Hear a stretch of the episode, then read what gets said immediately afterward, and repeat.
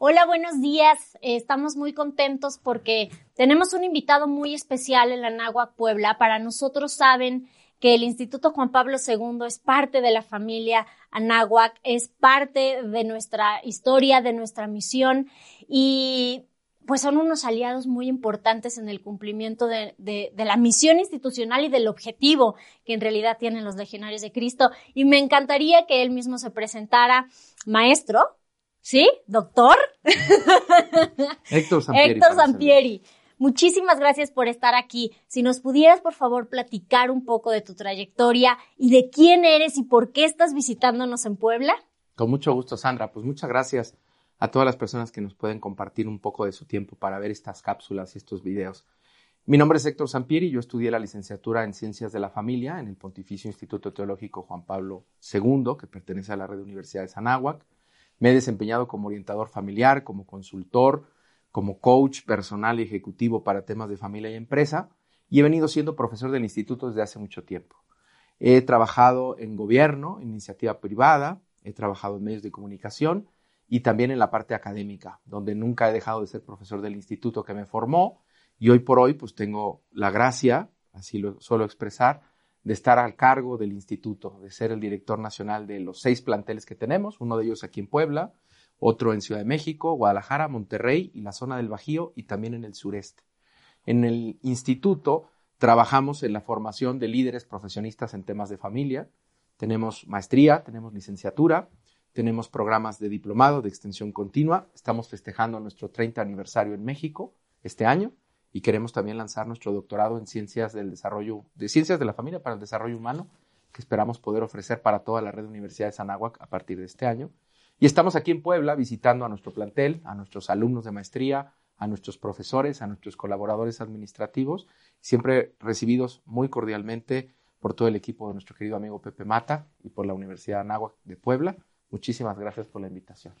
Esta es su casa y además decirles que contamos con, con, un equipo muy cercano de colaboradores que están en el Instituto Juan Pablo que, y, y, seguramente a los alumnos que, que, nos están viendo y que saben que existe el Juan Pablo II, que está en el edificio 2 de nuestra universidad, en la planta de, de arriba, eh, Muchos de nuestros docentes, muchos de nuestros administrativos, algunos de nuestros directivos han sido formados en el Instituto Juan Pablo II. Entonces, muchas de las, de las vivencias y de los testimonios que en algún momento todas estas personas que se han formado en el instituto les han compartido, tiene que ver con la profesionalización de lo que les han mostrado en el Instituto Juan Pablo. Y me encantaría, Héctor, aprovechando tu visita, porque además conoces muy bien el tema, has estado cerca de los jóvenes y conoces muy bien el perfil de los alumnos anáhuac.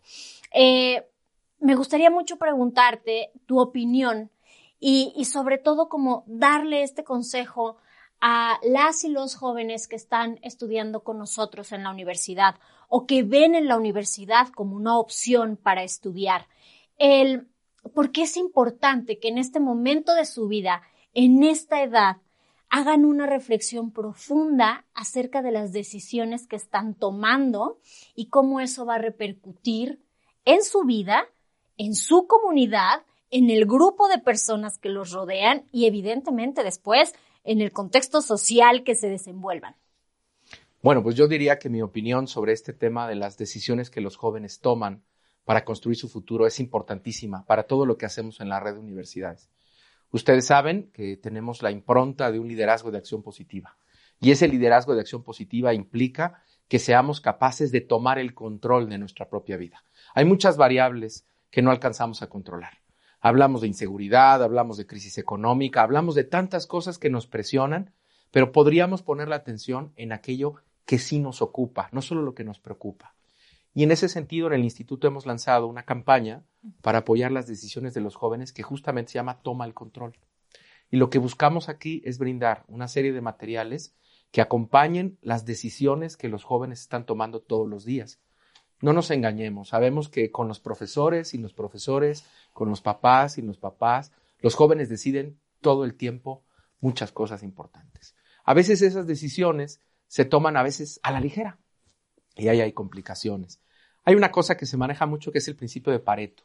el principio de Pareto es que el 20% determina el 80%. Entonces, si lo pensamos así, en una cadena de posibilidades de tiempo, pues un joven que está ahorita tomando decisión de carrera, pues según lo que nos dice la estadística, va a estar rozando los 76, 77 años de vida. Y de ese lapso, que nadie lo tiene asegurado, digamos que ya se han consumido los primeros 20, 24 años en ese lapso. Si pensamos en la vida como una cadena que tiene 80 eslabones, pues ya hay 20 que se han pasado.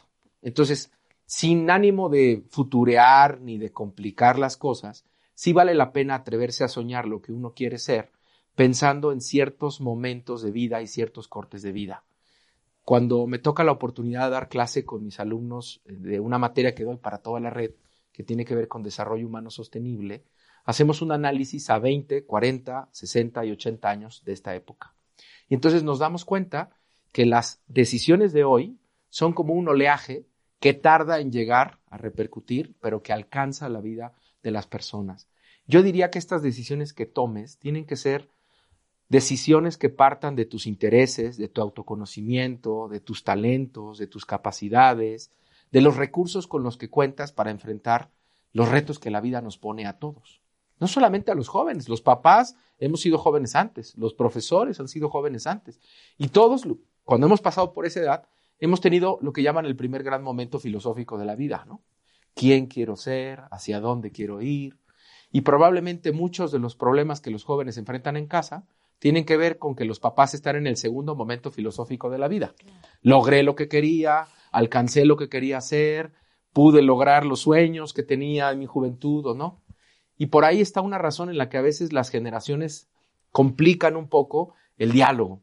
Yo diría que estas decisiones tienen que partir con el reconocimiento de que el joven es el protagonista de su vida. Ah, hemos pasado recientemente por el Día de la Mujer y en ese tema se dice siempre que la mujer se le ha vendido la idea de que debe ser la princesa de la historia y más bien debe ser la narradora de la historia.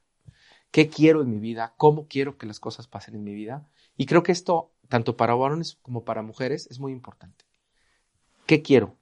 Y ese qué quiero tiene que ver con quién soy, con qué aspiraciones tengo, con qué posibilidades tengo y cómo puedo robustecer lo que empieza a ser un proyecto de vida. No estás obligado a los 25 años a definir todo el proyecto de tu vida o a saber todo lo que va a pasar. Imagínate que vas manejando en una noche de tormenta. No necesitas ver todo el camino, necesitas ver los primeros 100 metros y concentrar la mirada ahí y desde ahí de ir avanzando, de ir logrando, de ir obteniendo, pues entonces también el camino se va abriendo. Si bien uno tiene una aspiración, una profesión, también hay que estar atento a lo que la vida nos pide. ¿Dónde la vida te está pidiendo a ti que apliques eso que estás estudiando?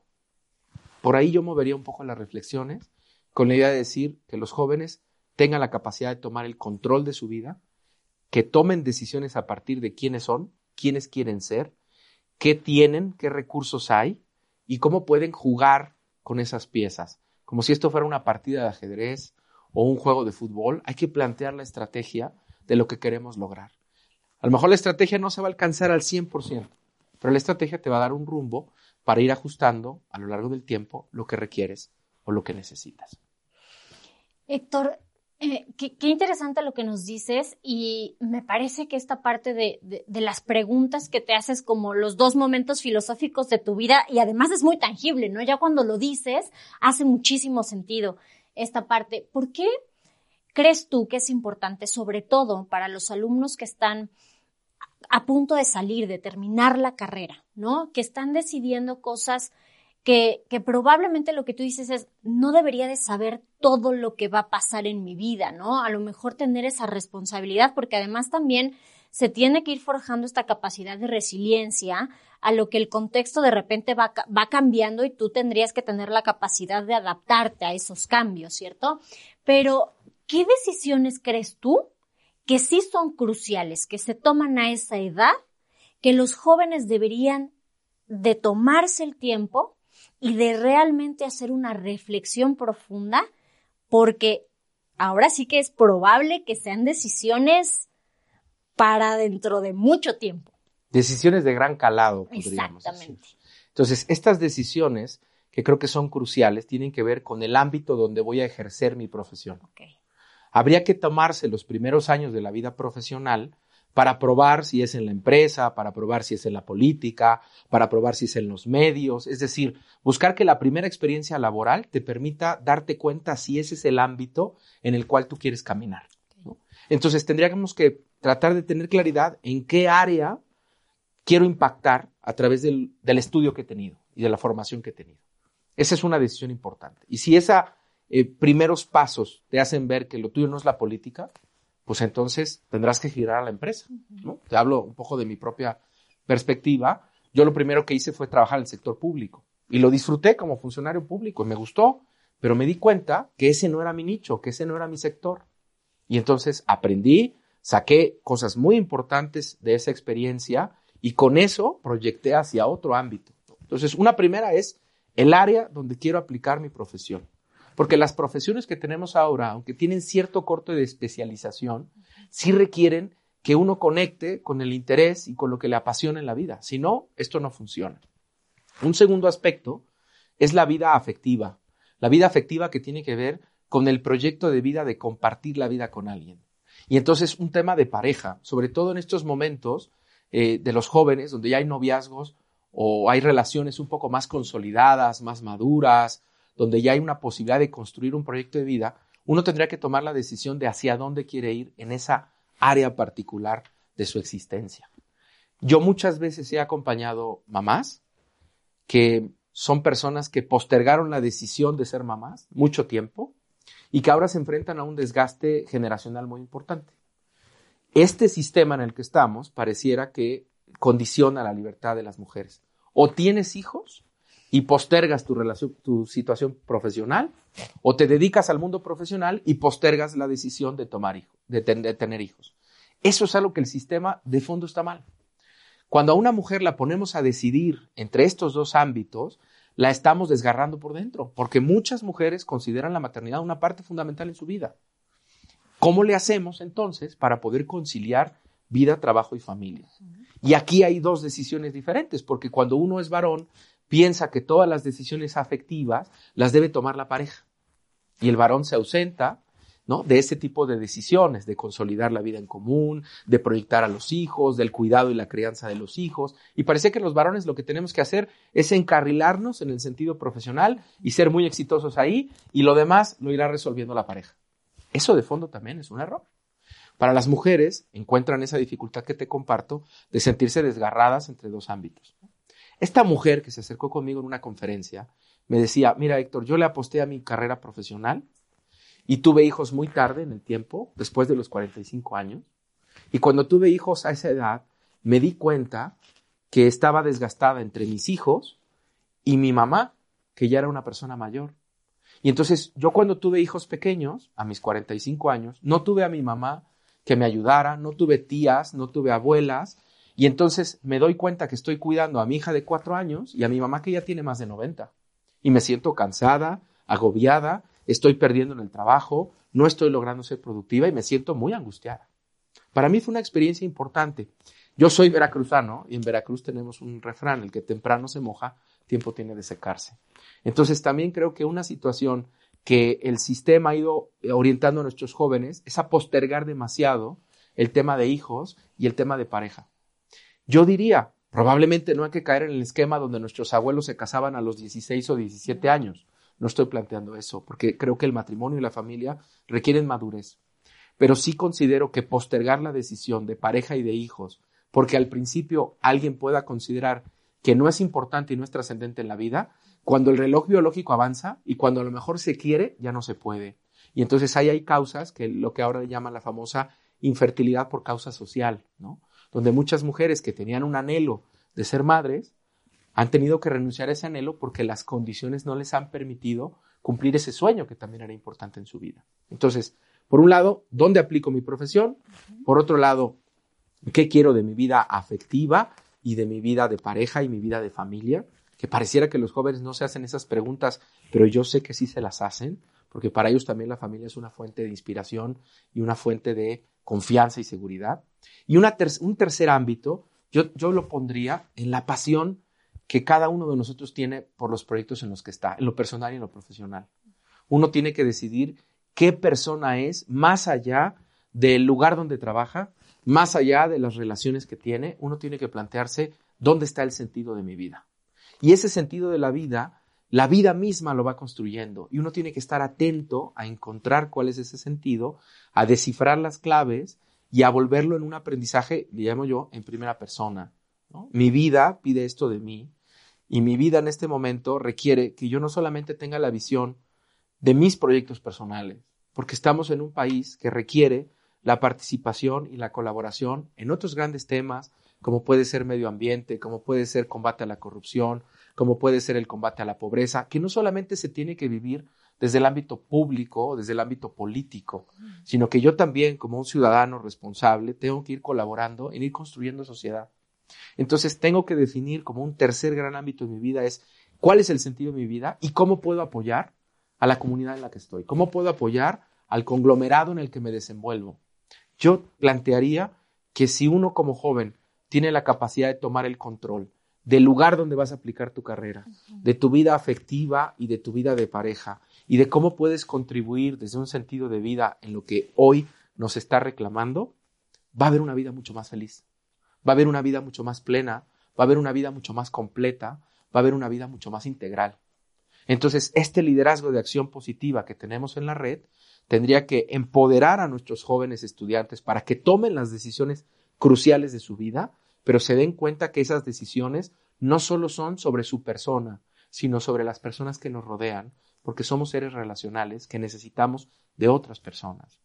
Por ahí yo caminaría un poco la respuesta, Sandra. Perfecto, doctor, porque además hace mucho sentido, porque cuando recordamos este, esta idea que nosotros tenemos y este concepto que trabajamos tanto del decir, grandes líderes, pero mejores personas, ¿no? El, el, saber que necesariamente el éxito personal no, no siempre tiene que ver con el éxito profesional solamente, ¿no? O sea, sí queremos personas que sean lo suficientemente capaces, excelentemente preparadas, pero también queremos personas plenas, queremos hombres y mujeres que se sientan completamente satisfechos en todas las dimensiones de su vida. Y me gustaría mucho preguntarte, porque esto es algo que yo he platicado con algunos alumnos y alumnas. Eh, ellos sienten que, durante lo que, lo que llevan de su vida han sido preparados constantemente para hacer y resolver y, y generar en un contexto profesional. Pero no tienen como esta preparación para los temas de pareja, o para los temas de familia, ¿no? Y además vivimos como en este, en esta idea que nos vendieron de nadie nos enseña a ser, a ser papás, ¿no? Y la paternidad y la maternidad es muy única y, la ejerces conforme va pasando. Y para mí, seguramente, este, algunos opinarán, opinarán diferente, pero bajo mi percepción, y estoy segura que bajo la ideología de la universidad, sí debes de tener cierta madurez. Sí, debes de tener ciertos valores muy, ¿no? Muy claros, debes de tener prioridades muy, muy establecidas para poder entonces emprender tu proyecto de pareja y poder emprender tu proyecto de familia. Porque los jóvenes deberían de en este momento poner sobre la mesa y cómo se pueden preparar para iniciar un proyecto de pareja y para iniciar un proyecto de familia porque además estoy muy de acuerdo contigo de, de repente, me parece que le ponemos especial atención a todos estos proyectos profesionales de y la maestría y el trabajo y es una oportunidad y postergamos todas esas cosas que además te van a enriquecer en la dimensión personal, que es el me caso, tengo hijos, eh, a lo mejor me mudo, tengo otra residencia. Entonces, ¿cómo hacemos que los jóvenes se sientan preparados en ese ámbito también? ¿Cómo lograr que los jóvenes se sientan preparados para el desarrollo de sus proyectos personales y familiares a la par de la cuestión profesional? Parece una gran pregunta. Y yo la trabajaría principalmente en dos rubros o en dos ámbitos. El primero es que justamente desde la conciencia de que si yo dejo para después muchas cosas, al tiempo se le quedan. Hay una especie como de procrastinación de cuestiones personales. Entonces, de alguna manera eso requiere un cierto equilibrio. cómo desarrollar mi persona para poder ser un mejor profesionista, cómo desarrollar mis habilidades y mis capacidades para también conectarme con esta parte más relacional que yo tengo. Creo que también la respuesta, como has dicho, es única, es, es personal, pero hoy por hoy tenemos una cantidad de herramientas que no teníamos antes. Tenemos programas formativos, tenemos sobre todo programas de acompañamiento. Para mí y para el instituto, la palabra acompañamiento es una palabra clave. Si tú quieres desarrollar tu persona, tendrías que buscar algún esquema de acompañamiento que te ayude. Está esta frase, ¿no? Si quieres llegar rápido, ve tú solo. Si quieres llegar más lejos, ve acompañado. Entonces, es muy importante plantear quién te está ayudando a desarrollar habilidades, competencias y capacidades en lo personal. Sabes que dentro de la universidad tenemos un modelo de mentoría, de tutoría muy afianzado, que los jóvenes han encontrado también como una gran oportunidad, pero hoy en día tenemos diversos tipos de acompañamiento. A lo mejor en la situación de alguno es una cuestión de una herida emocional, de alguna experiencia problemática del pasado, bueno, pues para eso existe la terapia. A lo mejor para otras personas está el tema de encontrar un gran gurú que me comparta cómo le hizo para lograr tener éxito en una manera integral en la vida. Entonces, se trabaja desde la mentoría. En otro sentido, a lo mejor lo que yo necesito es un coach que me ayude a descubrir lo que yo no estoy viendo. Creo que estamos en la década del acompañamiento y creo que si tú quieres desarrollar tus habilidades y tus características personales, tendrías que acompañarte de alguien, porque a veces lograrlo de forma autónoma es muy complejo. Necesitas una tercera perspectiva que te ayude a caminar. Entonces, para mí, la mejor forma de desarrollar esas habilidades, tanto en lo personal, en lo profesional y en lo familiar, tiene que ver con el acompañamiento. Por ahí hay un autor, no recuerdo ahora el nombre, que hace unas eh, caricaturas preciosas de un pequeño dragón y un panda. Y entonces el pequeño dragón le pregunta al panda, ¿qué es mejor? ¿El viaje o el destino? Y el panda le contesta, la compañía. ¿Quién te está acompañando para tomar las decisiones importantes de tu vida? Porque uno puede sentirlo como un peso muy fuerte. ¿no? Tengo que decidir mi profesión, tengo que decidir mi pareja, tengo que decidir cómo contribuir y hacerlo solo a veces puede ser complicado. Entonces, para mí, la mejor forma de desarrollar esas habilidades, competencias y capacidades en lo personal, en lo profesional y en lo familiar tiene que ver ahora con el acompañamiento. Yo invitaría a que los adolescentes, jóvenes, papás, valoren el acompañamiento de una forma no que alguien me diga lo que tengo que hacer, sino que alguien me ayude a descubrir lo que tengo que hacer. Porque esto está hasta en la Divina Comedia de Dante Alighieri. A la mitad del bosque de la vida, perdido me sentí. Si nos pasa a todos, que nos sentimos sin rumbo, y creo que el acompañamiento nos puede ayudar. Entonces, por un lado, en primer lugar, el acompañamiento, y en segundo lugar, yo también plantearía un proceso de autoconocimiento, de reflexión muy profunda sobre mi persona, sobre la vocación que experimento. A mí me gusta mucho hacer la distinción entre profesión y vocación, porque no necesariamente son lo mismo. La profesión es lo que uno estudia, pero la vocación es como uno transforma toda la preparación en la aplicación de un servicio a alguna comunidad, alguna empresa, algún anhelo de vida, algún compromiso profundo. Entonces, yo plantearía que también tenemos que hacer esta reflexión entre profesión y vocación. Esto estudié, pero ¿cómo lo voy a aplicar? Un poco lo que decía yo antes. Y cómo desde un proceso consciente, reflexionado, maduro, yo voy haciendo que las cosas cuadren con lo que yo quiero. Trabajé muchos años en temas de prevención de adicciones con adolescentes, con jóvenes. Y nos quedaba muy claro que si el joven sabía dónde tenía que ir, sabía en dónde no tiene que estar. Entonces, si tú tienes claro hacia dónde quieres ir, sabes cuáles son los obstáculos, sabes cuáles son los riesgos que puedes enfrentar en el camino. Entonces, esa conciencia de claridad de cómo vivo la vocación y la profesión y cómo lo pongo hacia un objetivo particular, tendría que darnos esa luz o ese impulso para ir moviéndome. Como hemos dicho, no para tener todo resuelto, ni para preocuparnos de una forma ansiosa por los últimos, por los próximos 60 años de mi vida, sino para ir avanzando, para ir moviendo, para no detenerme en lo que estoy buscando, en lo que estoy aprendiendo.